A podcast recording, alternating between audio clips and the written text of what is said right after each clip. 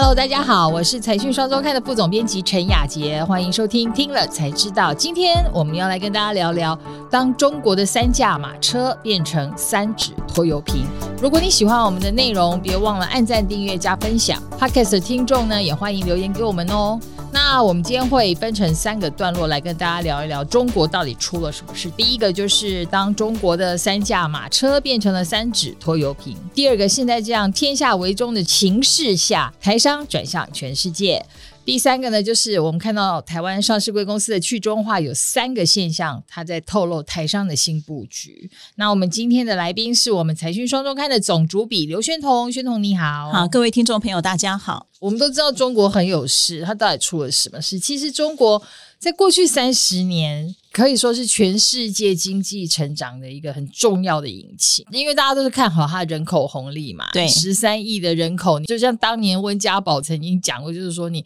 再小的市场或什么乘以十三亿的人口，就变成很大的利益。可是再大的问题，你只要除以十三亿呢，也都变得不值一提了。但是现在变成倒过来了，对，现在再小的问题乘以十四亿人口了嘛，都要都成为大问题了。对。虽然他们还在强调他们的是一个十四亿人口的大国，可是他们现在已经变成用来消除社会疑虑的一个方式，然后要大家比如说我们用十四亿人口去什么筑什么铁血长城什么的这种抵抗外外国势力什么一类的，算是利用民族情绪来来把这个现象掩盖住啊。对我们发现就是说，像这种专制政体开始讲这种话的时候，通常国内就不是太妙的状况。我们知道就是说，其实在中国改革开放走了三十年。年 GDP 成长了四十八倍，这个真的是非常惊人的数字。但是这三十年来也累积了很多东西，现在已经慢慢的爆发开来了。那最重要就是他们的一些贪腐的状况啊，长期的一些制度上的缺陷啊，什么现在都已经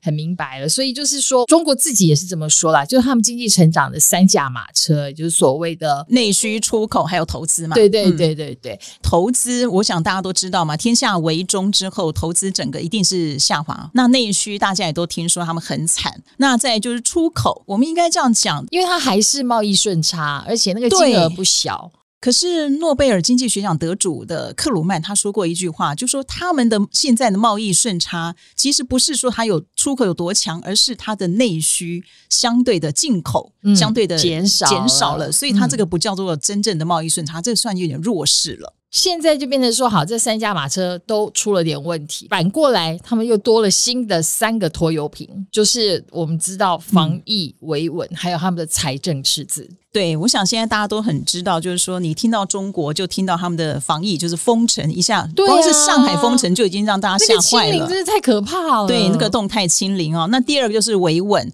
前阵子不是在讲说台海会不会一战呐？其实很多人想法就是最后就是他应该会先以他的内部维稳为先。那再就是财政赤字，财政赤字如果大家记不得的话也无所谓，你只要看到最近烂尾楼的新闻，你就知道说其实他们的很多的地方的财政都是靠。这个房地产，嗯，那现在连烂尾楼这种事情都一个一个一个爆发出来了。对，那个房地产的呃相关的业者的债务，那个数字都是天文数字。对，那个之前有好像是《金融时报》吧，他们曾经统计过，说中国大概 GDP 的百分之三十是属于跟房地产相关的。嗯，那大概美国只有十七，所以你可以想象说，他们的房地产出了状况，就会影响到地方财政，也会影响到他们的 GDP 非常多。所以你刚刚讲的这个三指拖油瓶，一个防疫就是动态清零，造成他们人流物流全部出问题了。嗯，我们听一个台商说，前阵子大概八月初，他到上海浦东机场一天只有五个航班，一个那么大的国际机场，对啊，如果说你你基本上就是没有人来往，那没有人流，没有物流，嗯那再就是刚刚我们讲的维稳嘛。那有一个问题就是说，他们的年轻人失业率二十四岁以下大概二十。中国的数据通常我们都知道说，可能搞不好要乘以二，对，都有可能。它跟以前过去你说农民失业是完全不同的形态哦。嗯。知识分子如果大量的失业，他这个社会是比较不稳定的，嗯嗯他不容易控制，所以这维稳这个问题也是存在的。那再就刚我们讲的房地产，所以这三个拖油瓶应该是现在中国最想要处理的事情。对，所以总之，我觉得简单的可以说，像我们至少我们看到，他们光是在防疫的这件事情上，就这两年这些经费预算，其实就已经非常惊人。呃，野村证券好像做了一个估算，照他们现在这种动态清零，每两天假设有百分之七十的人口在做都要做 PCR 的话，他会一年花掉三千多亿美金，等于是百分之一点八的 GDP 就被消耗掉了。对，这就是为了坚持清零要付出的代价，是这是我们所谓的那个减项的部分，但是所谓的进项都没有看到可能的对成长。目前是没看到了。那当然也也许地缘政治一直在改变，我们也不晓得未来怎么发展。可是嗯至少目前我们看到的是这样的状况，就是真的是不太妙。好，那我们就接下来要进到第二个问题，是就是因为现在这样的情势下，因为中国不止自己内部是这样的，然后基于他在俄乌战争之后的种种表现，还有或者是他为了维稳，所以造成的台海紧张等等的，所以现在那个天下为中的气氛是是很 很明确的、很浓厚的。那在这个天下为中的情况之下，其实我们有非常多的台商在那里，对他们接下来到底会有什么样的变化，或者是说其实已经有变化了。好的，在这里跟大家分享一下，今年的维老家都更博览会在九月十七到十八号，也就是下个周末，即将在圆山花博争艳馆盛大展出。现场不只有各式维老和都更的资讯，还有许多的大奖等你来带回家哦。我们下周末见喽！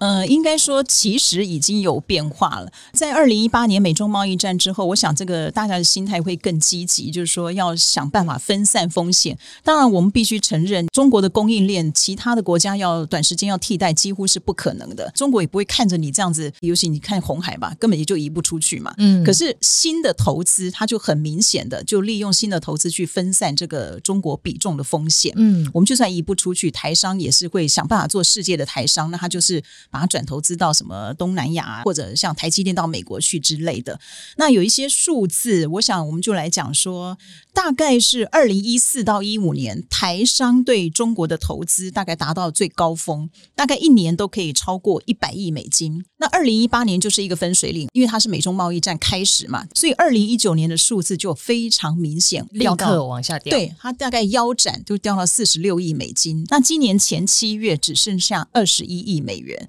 所以你可以看到台商的投资已经就是钱已经不再往那里砸了。对，不是一直往那里砸，它就是东南亚那边可能投资东协的投对，资本来是成长，然后另外一方面就是，其实像我们最近也有在讨论，真的很多供应链都开始分散了，然后让台商不得不前往东南亚，去印度啊，像我们知道电子五哥几乎都去了印度，或者是半导体他们都得去美国。这个中间有一个，就是台商很多都是制造业，尤其在中国。我们现在因为要跟中国对比，我们在中国投资很多是制造业。那当初记不记得那时候都是苹果逼着他们，我们大部分是代工，所以要听着品牌厂。嗯他叫我们到中国去，就一堆就过去，然后那个供应链就成型了。对那，现在同样的，我们现在听到的新闻是，比如说 Apple Watch 可能在越南。那当你的客户已经开始移动的时候，我们就必须要去移动，只是没有那么快而已。对你听到一个重点，当年其实这些大型的台商，其实更早一点传产的成衣啊什么的也是这样，嗯因为他们做的什么 Nike 呀、Adidas 这些大品牌，希望他们去中国，不然就减少你的订单。对所以他们就一定得去。是结果后来他们又觉得说，嗯，中国的成本感觉慢慢上升，因为我们知道中国后来税也增加了，那个政策都已经结束了之后，就开始不去东南亚，我就减少你的订单，所以就变成你又非去不可。科技业又更明显。问题是，好吧，台商这样看起来就是被动的配合品牌客户，可是到底对我们是不是有益的？我先这样讲好了。我们之前做过一个统计，那因为那个时候八月底的时候，KY 公司跟金融股还没有揭露半年报，所以我们就把这两个把它排除。好，这两大排除以后，大概有一千六百一十八家这个上市贵公司，那我们就做了一个统计，发觉说以他们来说，上半年今年上半年的获利比去年同期成长了大概两成，可是来自中国的收益，我们认列中国转投资的收益。平均是下滑十百分之十七，嗯，但是呢，要注意说，我们认列中国的收益里面。有将近百分之四十六是属于台积电跟红海贡献的。红海本来就是大本营就在中国，所以它的收益很多都来自中国，这个没有问题。嗯那台积电呢？因为它的收益太大了，嗯，所以它即使中国的收益只占它百分之三点七那左右，个金额还是但金额惊人。很大。那你如果把这两个极端的数字一扣掉，嗯其实今年上半年中国收益是衰退百分之三十九。当然，这有两种讯息，一则以喜，一则以忧。第一个是告诉你说，我们在创新高的状况下，中国的依存度就降低了。嗯可是你另外一个，你想想看，如果说你扣掉大公司，其实它是大衰退，那中间是不是有些公司根本转变不及？就是说，大小公司或者你做出口跟内需，其实是嗯完全两个世界、两码子事。嗯嗯那这嗯也是可能要需要注意的地方。对你已经先点到了我们的第三个部分要讨论的，因为我相信上市贵公司对于整个台商的生态来讲是具有代表性的。其实，在第三个部分，我们就要来讨论一下了，台商的怎么样的新的动向，是我们可以从这些已经看得到的成绩表现里头吐露出来的。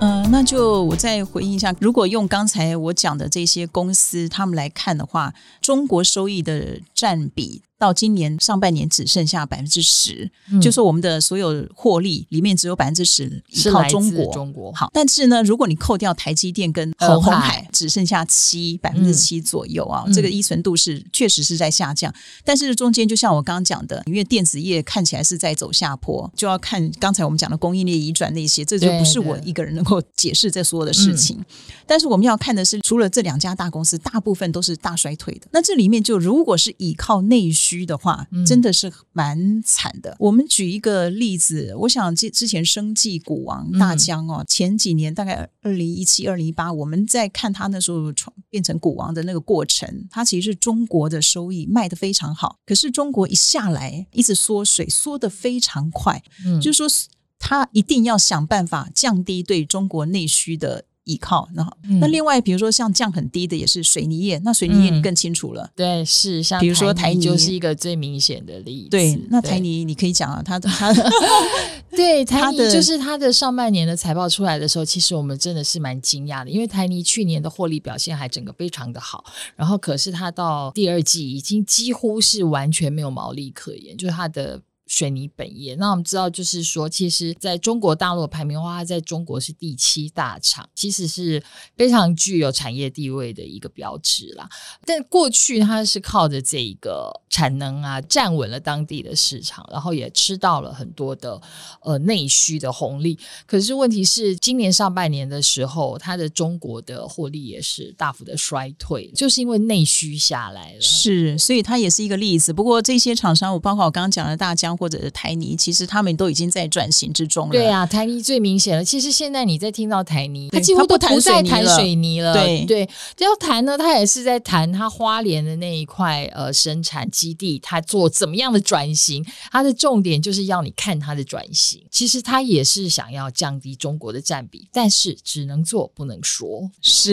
这是对，没有错。那我们刚刚在讲讨论到这两个，就是因为说，其实我们也统计了大概市值前五十大，我还是一样把金融股那些先扣掉哦。那这样算出来的台湾上市贵公司市值前五十大，他们大概也是占了所有上半年中国收益至少百分之七十。嗯那相对的来说，比较好的。其实很简单，就是台积电、红出海啊这些等等，或者说还有很明显的比较好，就是说他们上半年获利也成长，中国收益也是成长的，大概就是台积电啊，或红海啊，或者是联电啊，这都是晶圆代工。讲来讲去都是他们。对，然后再就是比较特殊，就是还有新兴或南电。嗯新兴跟南电是属于 PCB 的系列，应该说这两家他们在这两年都有在中国还是有扩产，那个扩产效益是一步一步发挥。再就是他们有一个很重要，虽然 PCB 其实慢慢在下来了，嗯但是上半年的 ABF 载板价格还是往上的，所以他们的那个比重就会上来。那至于说中国获利占比下滑的公司里面，但是上半年获利还上涨的市值前五十大，像比如说旭准，它是做不断电系统的，它其实已经它全世界各地有很多地方都工厂了，不是只有在中国，